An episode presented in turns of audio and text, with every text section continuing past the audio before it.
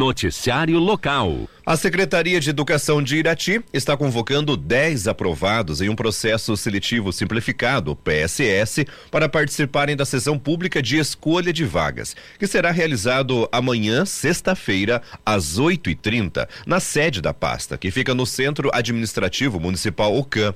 Os convocados são Leila Maria Musial Betes, Jucineide Machado Moreira Furtado, Ellen Vanessa Ferreira Borges, Luana Munhoz Soriane Cubes Speck, Marilene Damasceno de Meira, Janaína Bueno Rebelo, Priscila Kuchansky, Ta, é, Thaís Fernanda Chaves dos Santos, Letícia Chavalenko e Eduardo Eduarda Esculápio Krepke.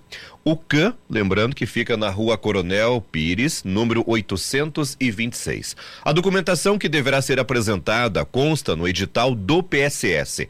Quem não comparecer na data, horário e local estipulados terá o nome colocado no final da lista de classificação. Os profissionais convocados serão contratados temporariamente para exercer a função de professor nas escolas da rede municipal. A administração municipal ressalta que o candidato convocado que não comparecer e não comprovar os requisitos, conforme estabelecidos no edital, será auto automaticamente eliminado do PSS.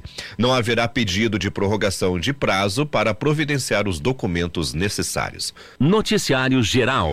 Dois policiais militares ficaram feridos após um acidente envolvendo uma viatura da corporação na BR 277 em Palmeira na tarde de ontem, por volta volta das 15 horas. Segundo informações da Polícia Rodoviária Federal, a PRF, o condutor da viatura, um Fiat Palio Weekend Adventure, seguia sentido Palmeira-Curitiba, realizando um acompanhamento tático a um carro que havia sido roubado e estava fugindo. No quilômetro 166 da rodovia, o policial perdeu o controle da direção, tombou sobre a pista contrária e capotou à esquerda sobre a vegetação. Os policiais de 35 e 38 anos sofreram ferimentos considerados moderados, conforme relatório do Corpo de Bombeiros de Palmeira. Eles foram encaminhados para Santa Casa de Palmeira. A viatura foi removida do local do acidente e conduzida para a PM de Palmeira. De acordo com a PRF, o veículo roubado, um Hyundai Tucson, foi encontrado abandonado no quilômetro 149 da BR 277. Já na BR 376, entre os municípios de Ponta Grossa e Imbaú, um caminhão tombou no quilômetro 398 da rodovia na manhã de ontem. O condutor sofreu ferimentos leves e foi encaminhado para receber o atendimento médico. A pista foi parcialmente interditada em função do acidente. Já na BR 153 em Irati, uma mulher ficou ferida após um acidente envolvendo uma motocicleta Honda Bis e um veículo Voyage na manhã de ontem, por volta das 7h40. A condutora da moto, de 53 anos, sofreu ferimentos leves e foi socorrida pelo Corpo de Bombeiros. Ela foi levada para o pronto atendimento municipal. A Guarda Municipal realizou a sinalização de trânsito até a chegada da PRF. E mais dois acidentes ocorreram em Irati na manhã de ontem. Um micro-ônibus da Secretaria de Saúde de Fernandes Pinheiro se envolveu em uma colisão com um veículo Ford K na esquina das ruas Rebouças e Ipiranga, nas proximidades da obra abandonada do Centro Cultural Denise Estóculos.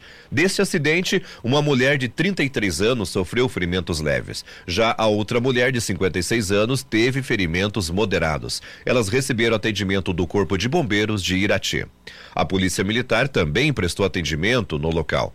Já na rua Santa Catarina, na Vila São João, foi registrado um acidente entre um caminhão Mercedes-Benz LS 1935 e uma motocicleta Honda CG 125 FAN KS o motociclista de 48 anos sofreu lesões leves e foi socorrido pelo Corpo de Bombeiros. Esporte. Hora de falar sobre os jogos regionais, né? Os jogos em Rio Azul pelo Campeonato Regional Master de Futebol Society para 45 anos ou mais. Ontem, lá no Tomão Arena, lá em Marumbi dos Ribeiros, a Associação Baixa Renda venceu por 13 a 3 o Biriti 45. Já o Brinquedos Paraná Visa Informática venceu por 4 a 1 o Tomon Arena Society.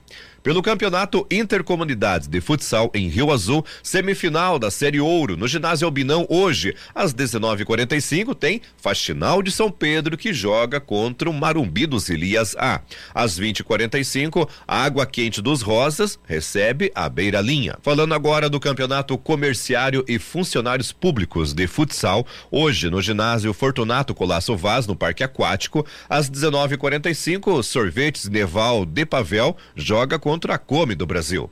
E às 21 horas, os promotores e vendedores jogam contra o frigorífico Tons. Campeonato Paranaense Sub-17, a quinta rodada da segunda fase, hoje lá no CT da Laranja Mecânica em Arapongas, às 15 horas, tem Laranja Mecânica que joga contra o time do Irati. Falando agora sobre os jogos nível nacional pela Copa do Brasil, semifinal, jogo, os jogos de ida que aconteceram ontem. O Fluminense empatou com o Corinthians pelo placar de 2 a 2. E o São Paulo, ontem, jogando em casa, perdeu para o Flamengo a primeira partida por 3 a 1. Agora acontece, né, o jogo de volta, né? O Fluminense vai jogar lá no estádio do Corinthians e o São Paulo agora vai jogar lá no Maracanã contra o Flamengo, que já sai né, com uma boa vantagem. Pelo Campeonato Brasileiro da Segunda Divisão, 26 sexta rodada, hoje às 19 e às 19 horas tem Vila Nova que joga contra o Sampaio Correia e às 21h30 o Novo Horizontino recebe a Ponte Preta. Noticiário Geral.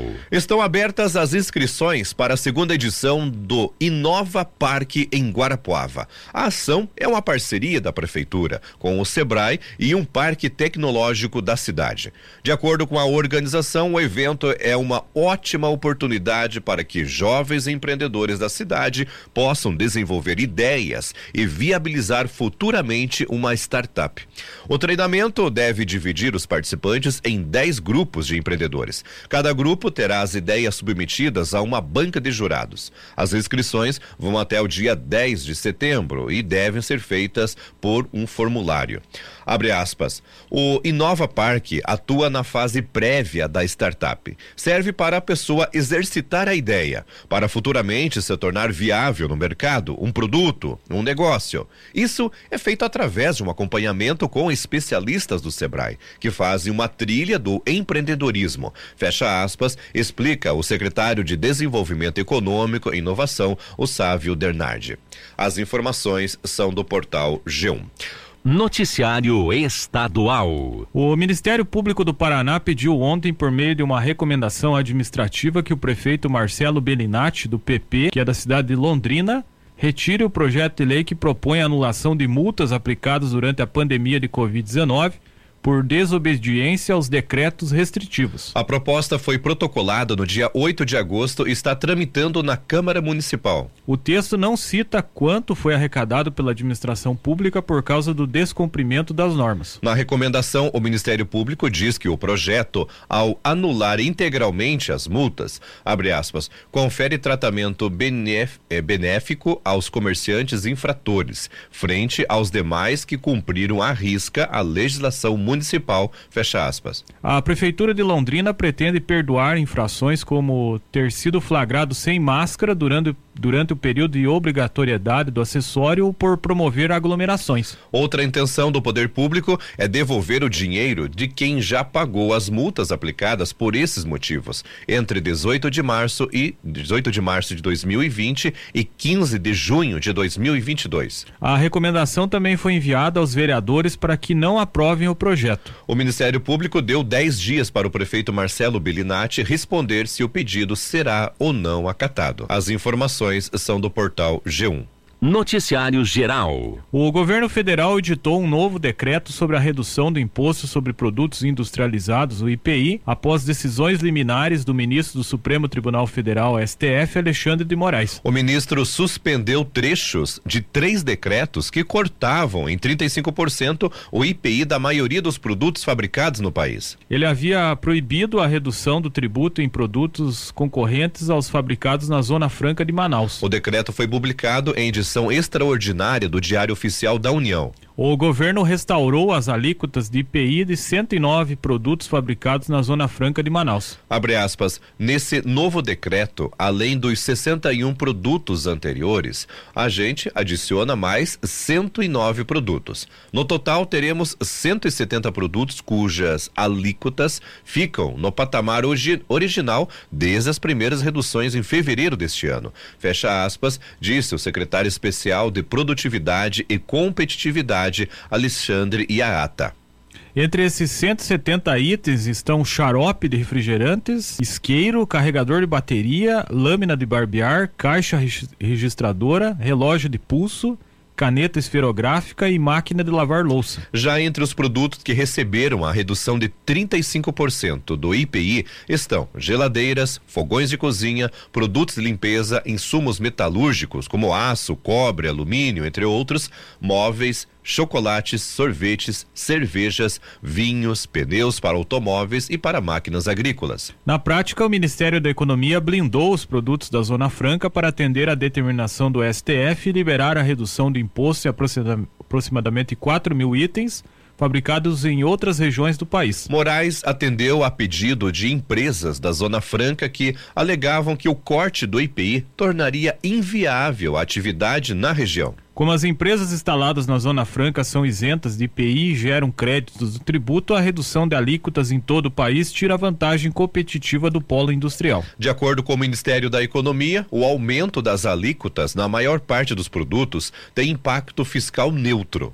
A exceção são os xaropes concentrados de bebidas que estão submetidos a um regime especial de IPI. A restauração das alíquotas desses produtos terá custo para o governo de 164,3 milhões de reais em 2022, 715,4 milhões de reais em 2023 e 761,7 milhões em 2024.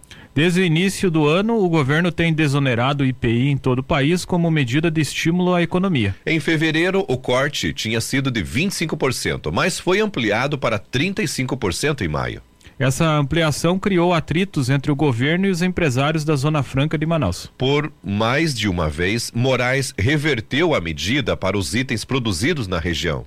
Em maio, o ministro do STF suspendeu os efeitos para produtos fabricados na Zona Franca de Manaus de três decretos que reduziam o imposto, atendendo a ações do governo do Amazonas e do Partido Solidariedade. No fim de julho, o governo editou um decreto que suspendia o corte do IPI para 61 produtos fabricados na Zona Franca. Na ocasião, o Ministério da Economia havia informado que a medida ajudaria a, entre aspas, preservar praticamente toda a produção efetiva da Zona Franca de Manaus. Parlamentares do Amazonas e empresários, no entanto, argumentaram que o decreto não contemplava as necessidades do polo industrial e trazia insegurança jurídica. No último dia 8, Moraes concedeu nova decisão em que suspendeu o corte de 35% para itens fabricados na Zona Franca. Segundo o ministro, o decreto do fim de julho continuava a reduzir, entre aspas, linearmente o IPI de centenas de produtos produtos produzidos na Zona Franca de Manaus. As informações são da Agência Brasil.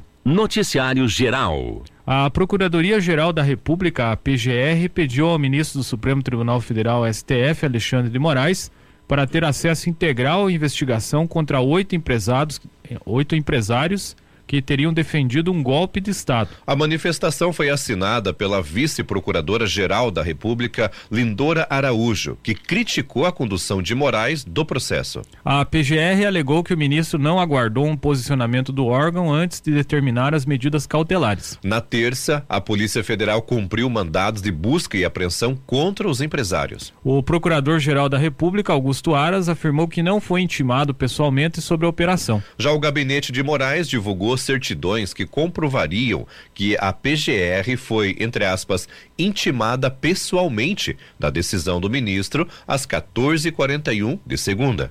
Para Lindora, o ministro deveria ter colhido manifestação prévia da PGR antes de determinar a operação, já que o Ministério Público Federal é o órgão responsável por conduzir as investigações junto ao Supremo. A PGR argumenta ainda que, a princípio, não há nenhuma autoridade com foro privilegiado que justifique a tramitação da ação contra os empresários no STF.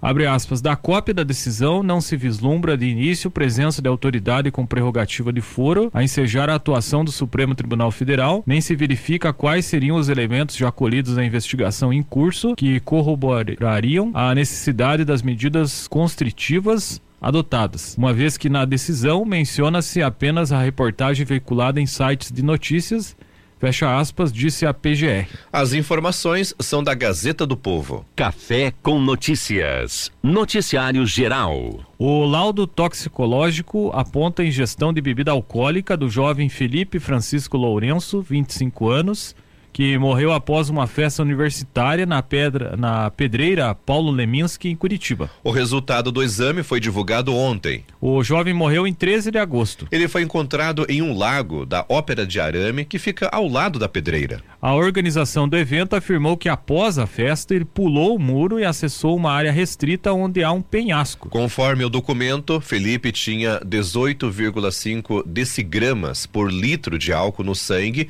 que indica, segundo a polícia, polícia alto consumo de bebidas alcoólicas. Ainda segundo o exame, não houve ingestão de drogas ilícitas por parte do jovem. A polícia continua investigando o caso. O inquérito ainda não foi finalizado. O laudo de, de necrópsia do corpo do jovem, feito pelo Instituto Médico Legal ML e divulgado em 17 de agosto, apontou que Felipe se afogou, mesma informação que constava na declaração de óbito do jovem. O documento também indicou que Felipe teve uma lesão no joelho direito e escoriações à mão esquerda. Não é possível precisar a origem dos machucados, segundo a polícia. Segundo a delegada Tatiana Guzella, responsável pelo caso, o laudo aponta que não foi encontrado nenhum outro indício de ou sinal de interesse, de interesse médico na necrópsia. A investigação trabalha para descobrir se Felipe caiu do local ou se foi empurrado. As imagens cedidas à Polícia Civil que mostram a movimentação do jovem Felipe na pedreira em Curitiba, após uma festa e antes dele ser encontrado caído em um lago,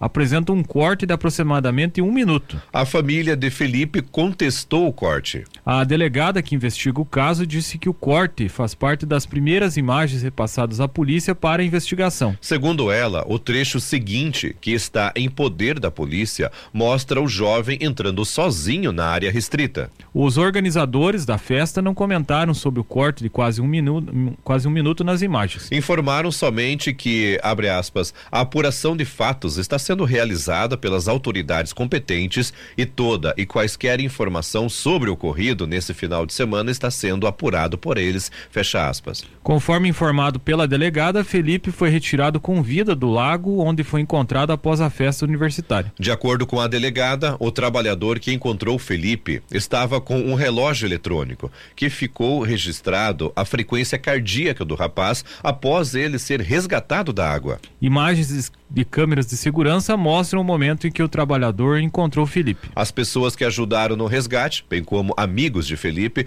foram ouvidos no dia 16 de agosto pela Polícia Civil. No dia seguinte, dia 17, a polícia retornou à pedreira para refazer os passos do jovem. Informações são do portal G1. Noticiário Geral. Com pagamentos em atraso, recenseadores contratados temporariamente pelo Instituto Brasileiro de Geografia e Estatística, IBGE, para a coleta do censo demográfico deste ano, têm se mobilizado em redes sociais para uma greve nacional a partir do dia 1 de setembro por melhores condições de trabalho. Os trabalhadores vêm se manifestando nas redes sociais oficiais do órgão sobre os problemas enfrentados e convocando outros colegas temporários para paralisação. Questionado sobre o motivo para o atraso na liberação de pagamentos, o IBGE respondeu que a explicação, entre aspas, é de ordem operacional. E ainda acrescentou, abre aspas, não é um problema de caixa, fecha aspas. O IBGE divulgou um pedido público de desculpas aos recenseadores em postagem em suas redes sociais na última terça. Na publicação, o Instituto reconhece o atraso do pagamento da ajuda de treinamento e de locomoção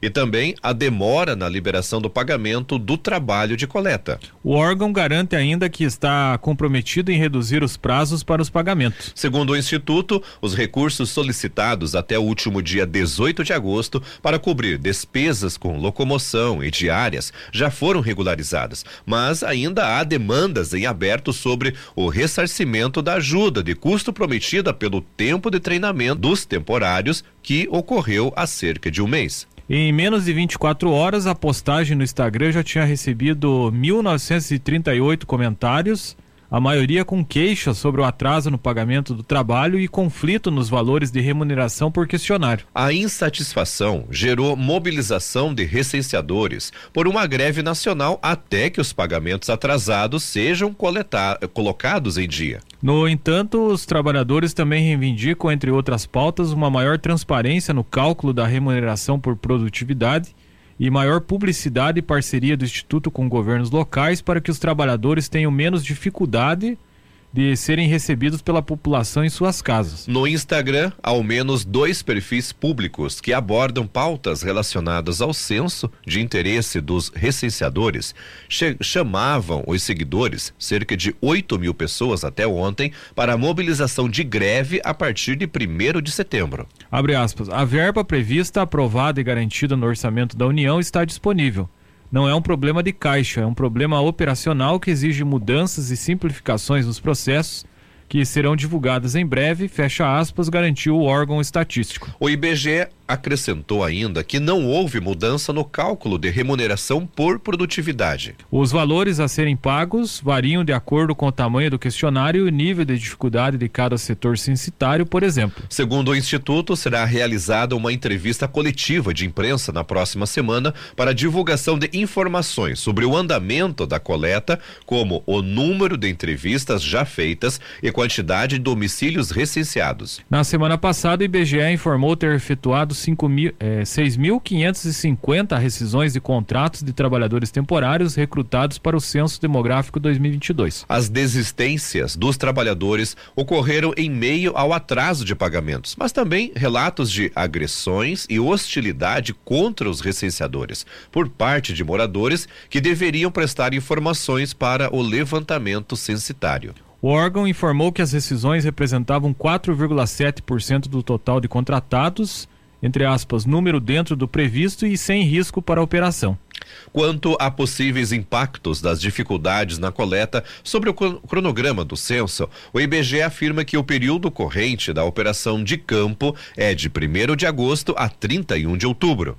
Abre aspas, o Instituto não especula sobre prorrogação, fecha aspas, foi a declaração do órgão. Os recenseadores estão em campo desde 1 de agosto, coletando informações para o censo demográfico em todos os cerca de 75 milhões de lares brasileiros, nos 5.570 municípios do país. Esse trabalho começou com um déficit de estimado de 15 mil entrevistadores que o IBGE ainda tentava recrutar para alcançar o número ideal de 183 mil funcionários temporários. Realizado a cada 10 anos, o censo demográfico visita todos os domicílios brasileiros. A operação deveria ter ocorrido em 2020, mas foi adiada em decorrência da pandemia. A falta de destinação de verbas pelo governo federal também foi um obstáculo. Em 2021, o orçamento não trouxe os recursos necessários para a condução do censo, que acabou cancelado novamente mas desta vez sob uma determinação do Supremo Tribunal Federal STF de que ocorresse em 2022. A operação censitária foi orçada inicialmente pela equipe técnica do IBGE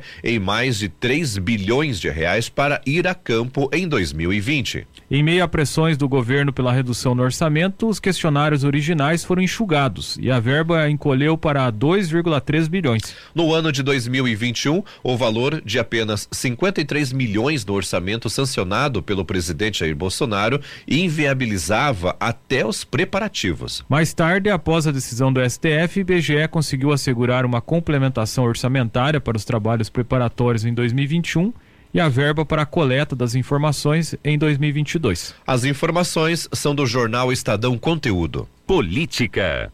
A participação do presidente Jair Bolsonaro do PL no debate promovido pela Band no próximo domingo depende da presença de seu maior adversário, o ex-presidente Luiz Inácio Lula da Silva do PT. Nos bastidores, a cúpula da campanha de Bolsonaro diz que ele só irá se Lula comparecer. Oficialmente, porém, a assessoria do presidente afirma que ele ainda avalia sua participação no debate e só tomará a decisão final na sexta-feira pois tudo vai depender do momento político. A coordenação da campanha de Lula, por sua vez, diz que ele deve comparecer ao debate organizado pela Band em Em conjunto, em conjunto né? né? com o jornal Folha de São Paulo, o portal UOL e a TV Cultura. O comitê petista nega informações dando conta de que o ex-presidente espera a repercussão de sua entrevista no Jornal Nacional da TV Globo nesta quinta-feira para tomar uma decisão. Abre aspas, não tenho nenhuma informação contrária. Creio que ele vai sim.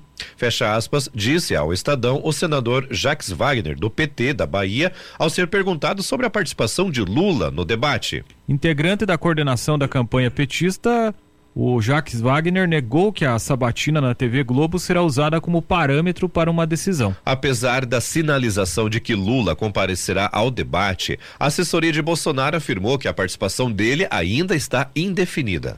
Será o primeiro encontro da campanha de 2022 com candidatos ao Palácio do Planalto. Se Bolsonaro e Lula comparecerem, os dois ficarão posicionados lado a lado.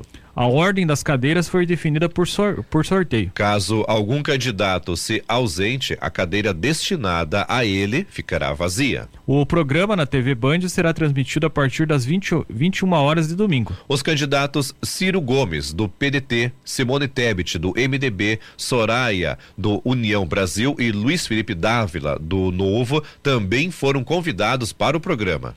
De acordo com a mais recente pesquisa IPEC, Lula lidera as intenções de voto com 44%, seguido por Bolsonaro, que tem 32%. A participação dos dois nos debates eleitorais tem sido marcada por indefinições. O petista fez uma série de exigências para que participasse desses encontros, como, por exemplo, que os veículos de imprensa se unissem para realizar esse evento. Já Bolsonaro deu várias declarações contraditórias, ora dizendo que não irá participar, ora dizendo que poderia participar. As informações são do jornal Estadão Conteúdo.